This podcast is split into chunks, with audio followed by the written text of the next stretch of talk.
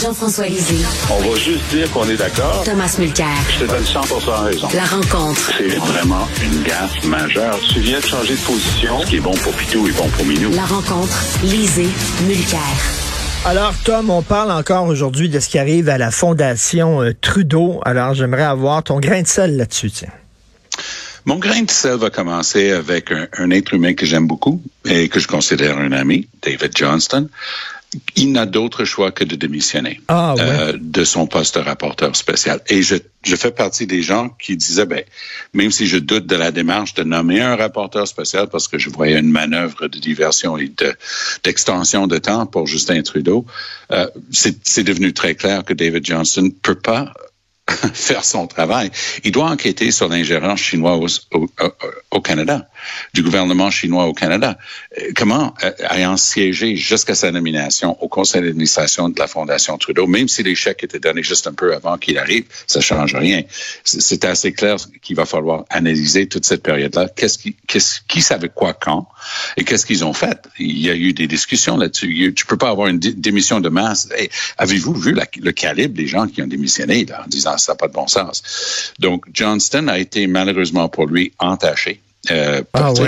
On est au printemps, là, il y a une flaque d'eau, il y a une voiture qui passe, puis on est aspergé des pieds à la tête. Ben, c'est ça qui vient de lui arriver. Il n'a pas d'autre choix. Parce qu'il y a une règle de base euh, en droit. On, on, comme Audi alteram partem, hein, cette fameuse phrase de Landry, oui. ben, cette phrase-là, c'est une, une, locution latine aussi. On dit nemo judex in sua causa. Ça veut dire on peut pas être juge dans sa propre cause. Dans la mesure où on va lui demander de regarder ce qui se passe, dans, à un endroit où il, il siégeait, ça se peut pas qu'il continue de, de, de prétendre qu'il peut faire un rapport à Trudeau pour savoir s'il y a enquête générale, en commission d'enquête ou pas. Oui. Trudeau n'a d'autre choix que de commander la commission d'enquête. Assez de stallage, assez de niaisage. Et c'est dommage pour David Johnston, mais puisque c'est un homme droit et puisqu'il a une, réputation sans faille, hier, Trudeau a volé à sa défense en disant ah, c'est un homme irréprochable. Mais oui, il est irréprochable, mais même si un avocat irréprochable est nommé juge, cet avocat irréprochable peut pas entendre une cause qui concerne sa famille, c'est un conflit d'intérêt, ça peut pas, peut pas regarder les faits et gestes d'un conseil d'administration où il a siégé, ça se peut pas. Ça se permettrait pas. Donc, David Johnston doit démissionner immédiatement. Jean-François, est-ce que tu es d'accord avec Tom? Ben, écoute, je pense qu'on l'avait dit, David Johnston, du fait de sa proximité avec euh, la famille Trudeau, euh, c'était les voisins, c'était des amis. Euh, il, était membre, il était pas membre du conseil d'administration de la Fondation, mais il y a un genre de groupe de euh, je sais pas si c'est appellent des gouverneurs ou je, sais trop. Donc, il était, c'était pas au conseil. Mais de toute façon, euh, depuis le début, euh, on se demandait, Tom et moi, pourquoi il avait accepté euh, d'être le rapporteur, puisque immédiatement, de façon complètement prévisible, les gens diraient, ben, je ne vois pas euh, comment il peut être complètement indépendant d'esprit, puisqu'il a une proximité avec le premier ministre et sa famille. Alors là, évidemment, l'affaire de, mmh. de, la Fondation Trudeau euh, s'ajoute. Euh, moi, je pense que ça n'ajoute pas une couche extraordinairement euh, conséquente à ce qui à ce qu'on connaissait déjà, parce que la question de l'influence chinoise, le fait que les, les, les, la Fondation a accepté un don sans savoir que ça venait de Chine, puis ensuite ont essayé de, de, de le rembourser, euh, c'est une euh, c'est une note de bas de page de l'influence chinoise. Euh, si c'est juste ça, ben écoutez, c'est juste que ils se sont fait avoir de bonne foi. Et ensuite, ce qu'on apprend ce matin, c'est que la grande difficulté qu'ils ont eue, ben c'est oui. d'essayer de rembourser. Et là, ils se sont rendus à l'adresse de Aigle du millénaire euh, de la compagnie qui avait euh, qui avait donné le chèque. Et euh, ben il y a personne qui répond. C'est dans un c'est dans un site désaffecté de Dorval. Euh, et ils n'arrivent pas à, à, à, donner le chèque. Et ensuite, il y a eu une au conseil d'administration sur la procédure à suivre pour pour donner le chèque. de toute façon, la, seule chose que ça peut euh, faire, ça, c'est de mettre encore Johnston et Justin Trudeau dans la barre, clairement. Euh, et si Johnston veut s'en sortir, ben, il n'a qu'à recommander la, tenue d'une enquête publique. Euh, comme ça, on, on, dira, bon, mais finalement, il était indépendant d'esprit. Est-ce qu'il est en train de rétro-pédaler, là, euh, selon toi, euh, Tom, là, il est en train de préparer justement la sortie de M. Johnson? C'est très intéressant. Je suis d'accord avec Jean-François. J'avais pensé à ça, me disant, ben, si Johnson fait une conférence de presse aujourd'hui disant, c'est pas la peine que je continue s'il y a un nombre sur ça, mais déjà, je peux vous dire que ça prend une commission d'enquête, ce serait peut-être une manière élégante de clore euh, l'histoire. Parce que la partie cruciale dans ce que Jean-François vient de dire, c'est si c'est juste ça. En, ce sens que si on sait déjà tout, mais le conseil d'administration avait déjà édicté qu'il y aurait une commission, une enquête indépendante, un bureau d'avocats puis des, des euh, comptables agréés pour regarder ce qui s'est passé là-dedans. Mais eux, eux non plus. Ils, ils peuvent plus être les gens qui, qui jugent de leurs propres gestes. Ça tourne en rond, ce truc-là. Alors, moi, je pense qu'il y a quand même quelque chose, de, il y a un, un élément nouveau maintenant euh, avec dans toute cette histoire-là. Parce que ce qui est clair, c'est que c'est le gouvernement chinois. Ce qui est clair, c'est qu'il il y a des, des, des, gestes qui ont été posés ou pas posés au bon moment par ce conseil-là. Euh, Johnson, peu importe euh, comment on l'appelle, jouait un rôle clé, on peut le dire comme ça, à, la Fondation Trudeau. Et à mon point de vue, cette notion, tu ne peux pas juger des, des faits et gestes de, de toi-même, ça s'applique quand même. En tout cas, on va, on va, on va continuer à en parler encore de l'influence chinoise, et c'est sûr et certain. Euh, Jean-François, euh, Poilièvre qui attaque la CBC, c'est quoi cette histoire-là? Bon, ben écoute, Poilièvre, il n'aime vraiment pas la CBC. Euh, C'était vrai de, depuis... Euh, et la CBC le lui rend bien. ben, si on veut. Mais euh, c'était vrai depuis le début. Euh, depuis euh, le Reform euh, Party euh, n'aimait pas la CBC, demandait l'abolition du financement. Ça a été repris par Stephen Harper, qui ne l'a pas fait. Il était au pouvoir pendant dix ans. Il a réduit les budgets, mais il n'a pas aboli la CBC. Ensuite, O'Toole et Scheer ont dit qu'ils le feraient, mais évidemment, ils n'ont pas pris le pouvoir. Mais là, la force avec laquelle Poilièvre en parle constamment euh, fait en sorte qu'il il, ne serait pas crédible de penser qu'un premier ministre Poilièvre ne, ne définancerait pas la CBC. Et là, il ne parle jamais de Radio-Canada. Hein. Il dit non, non, Radio-Canada, c'est bien, euh, en particulier RDI. Et lorsqu'il parle de la CBC, il parle de la télé euh, et du site Internet, mais parfois il dit qu'il va garder la radio. Bon. Alors là, ce qui s'est passé cette semaine, c'est qu'Elon Musk a décidé d'identifier les médias financés par les États en indiquant dans leur intitulé, euh, par exemple, National euh, Public Radio aux États-Unis, NPR, euh, government euh, ou euh, state-funded radio. Et puis c'est vrai que l'immense majorité des fonds de NPR vient des gouvernements, une autre partie vient des gens qui, qui donnent de l'argent. Et NPR n'a pas aimé ça et a décidé de se retirer de Twitter.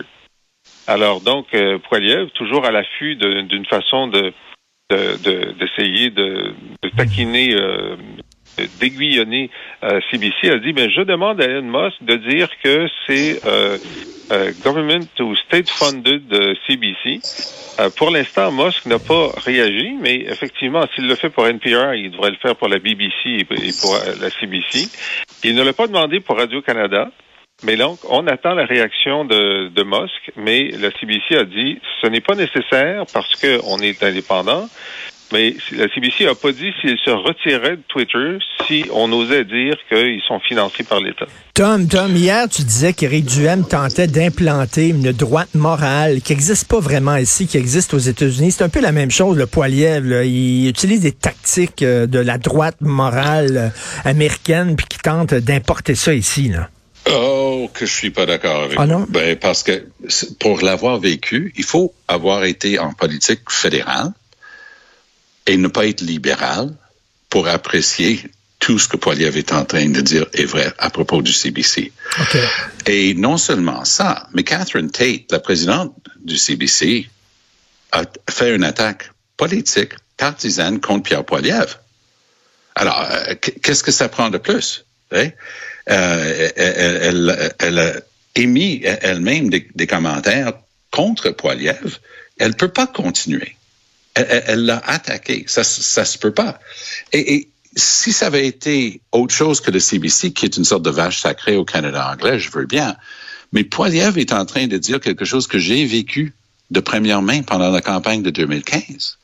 Le Parti libéral du Canada est considéré par le CBC comme le parti du Canada et traité ainsi. Il y a mm. tellement de préjugés en faveur du Parti libéral du Canada au sein du CBC, c'est que je, je, je, suis gêné que quand tu mm. me dis que ben, Poiliev, c'est comme si, puis moi, je suis en train de soutenir le fond de sa pensée en ben ce oui. qui concerne le billet et le parti pris de CBC. Mais méthode, j'avoue, j'avoue, je suis étonné de voir l'ancien je- chef je du NPD euh, critiquer la CBC comme ça. Je, je vais citer euh, notre ancienne directrice des COMS, OK, Karine Fortin, qui un jour, parce que moi je pestais, puis le caucus, puis on faisait des réunions du staff et tout ça, puis elle- c'était outrageant. Le, le parti pris favorable au Parti libéral au sein du CBC. Et moi, parfois, je, je- en groupe là, de, de, de, de proches, je disais, ça se peut pas. Puis Karine m'a pris à part un jour, elle dit, il faut que tu arrêtes de dire ça parce qu'il faut qu'eux, ils travaillent avec le CBC quand même. Je dis oui, mais ça se peut pas, telle affaire, telle affaire vient de se passer. Elle dit, OK, je comprends, mais toi, tu dois comprendre une chose, Tom. C'est que pour le CBC, c'est pas qu'ils sont biaisés en, faveur des libéraux. Pour eux autres, c'est juste normal de soutenir le Parti libéral. Ils se voient comme euh, le- un gant puis une main. Ils vont ensemble pour eux autres, les gens du CBC. Ils voient ça comme ça. Donc, le, les, les conservateurs, ce sont des, des pecnos euh, qui- qu'il faut rebrousser, mais le NPD est un intrus parce qu'on a un- des bons chiffres dans nos sondages, puis ils vont tout faire. Et puis je l'ai vécu de première main. Mais je l'ai aussi vécu de, de, de Radio Cannes lors de la dernière campagne. Le parti pris, et c'est pour ça que c'est pas faux de dire Mais que c'est étatique, c'est une télévision d'État de CBC et contrairement au BBC qui a une historique vraiment avec une muraille qui sépare l'éditorial des puissances politiques. Il n'y a pas ça. Il n'y a pas cette Donc, donc, là, euh, donc, la CBC est attaquable autant par la droite de Poiliev que par la gauche du NPD, en disant euh, une- une- la CBC, pour eux autres, il n'y a que le Parti libéral du Canada. Ils sont trop intelligents pour se faire prendre comme ça, aussi grossièrement, parce qu'ils savent que ça va être surveillé. Mais la sortie de Catherine Tate, Catherine Tate aurait dû être limogée sur le champ. Si on avait vraiment une indépendance euh, à- au CBC, dès qu'elle a commencé cette dispute publique avec Pierre Poilievre, elle aurait dû être congédiée sur le champ, immédiatement, sans reménagement. Et euh, elle a dit ceci, there is a lot of CBC bashing going on, somewhat stoked by the leader of the opposition. On commence à casser beaucoup de sucre sur le dos du CBC en ce moment et c'est en train d'être fomenté par le chef de l'opposition officielle, Pierre Poilievre. Excuse-moi, mais de, de quoi elle se mêle? De quoi? Elle se mêle. Elle a dit ça dans une entrevue avec le Globe and Mail. Oui. Mais euh, Jean-François, est-ce qu'il y a le même problème à Radio-Canada, selon toi? Est-ce que tu fais une différence entre Radio-Canada et la CBC? Euh, oui, tout à fait. Euh, fais une différence. Euh, le service de nouvelles de, de, de Radio-Canada, pour moi, y compris comme souverainiste, comme, euh, comme, comme ancien chef du PQ ou pendant la campagne référendaire, euh, je, je, ne, je trouvais que globalement, euh, il y avait une, une volonté d'équilibre. Volonté d'équilibre. Je peux te parler de tel reportage ou de tel euh, de tel journaliste euh, ou de telle émission qui était biaisée pour le nom, mais globalement parlant, je, je, je n'avais pas à me plaindre. Mais sur Catherine Tate, euh, j'ai un désaccord avec Tom parce que donc on a un parti d'opposition officiel qui dit moi euh, donc la CBC est biaisée de toute façon je vais l'abolir. Catherine Tate elle est euh, c'est pas ma, ma, ma personne préférée mais euh, elle est présidente de de cette institution là. Euh, et euh, elle dit ben l'institution est importante, il faut la défendre et, euh, et, et je voudrais qu'on arrête de, de, de casser du sucre sur le dos de la CBC. Euh, moi, j'ai pas été scandalisé par ça parce que c'est son rôle de défendre l'institution qu'elle dirige. Bon, j'ai vu que Rodriguez, qui est le, ministre du patrimoine, euh, a dit qu'elle n'avait pas à faire ça parce que ça, euh, euh, on, on donne, elle donne l'impression de s'engager dans le débat partisan, mais c'est pas elle qui a commencé. Je veux dire, elle est, et, et le fait qu'elle veuille un peu mobiliser les amis de la CBC en disant bon, il y a peut-être euh, des, des, années difficiles qui s'en viennent, puis euh, euh, on ne peut pas ne rien dire lorsque notre existence même est mise en cause. Euh, moi, ça ne m'a On pas un instant. Non, non, non. Il y a une- un instant. Je vais, je vais te faire une, une comparaison euh, qui, qui montre le, le caractère inapproprié et inopportun de, de cette intervention par Tate. Poiliev a déjà dit qu'il congédierait, sans ménagement, le gouverneur de la Banque du Canada, Tiff Macklem, s'il venait au pouvoir. Bon, vu de l'esprit, tordu à mon point de vue, mais vu de l'esprit d'un politicien. Tu n'as jamais entendu Tiff Macklem donner une entrevue où il visait personnellement Pierre Poiliev? C'est vrai, Tiff mais Macklin- euh, Poiliev Tiff n'a pas Macklin- dit qu'il abolirait la Banque du Canada. Non, non, non, non, non, C'est correct, c'est correct. Mais euh, Tiff Macklin, il est allé devant les caméras, il parlait toujours justement de son institution, du, du rôle. Il n'a jamais fait référence à un parti politique ou à- au chef d'un parti politique, Jean-François. C'est ça la différence ici. Ben, Elle a que personnalisé, elle a personnalisé le débat, elle a personnellement ciblé Pierre Poiliev, et c'est toute la différence du Et, monde. Je suis Jean-François, désolé, elle n'a ouais. pas à faire ça. Oui, ben, elle, est, c'est- elle a personnalisé parce qu'il y a une personne qui s'appelle Poiliev qui dit Non, non, qu'il veut abolir la CBC. Non. Alors, la même chose à la Banque du Canada. Lui, euh, tu sais, c'est que quoi qu'il arrive avec son poste à lui, la Banque du Canada va survivre à, à, à, à l'élection de Poiliev. C'est pas le cas de la CBC. Euh, Tom, est-ce que c'est vrai que Mme Catherine Tate, euh, qui dirige la CBC, euh, elle vit aux États-Unis? C'est ce que j'ai entendu. Ben, c'est vrai, passé, ça? elle a passé, après sa nomination, et j'imagine pendant la pandémie, puis il y avait des, de- des motifs personnels et, famili- personnels et familiaux, euh, apparemment, euh, mais elle a passé le plus clair de son temps à gérer le CBC à partir de la banlieue de Toronto, c'est-à-dire la ville de New York.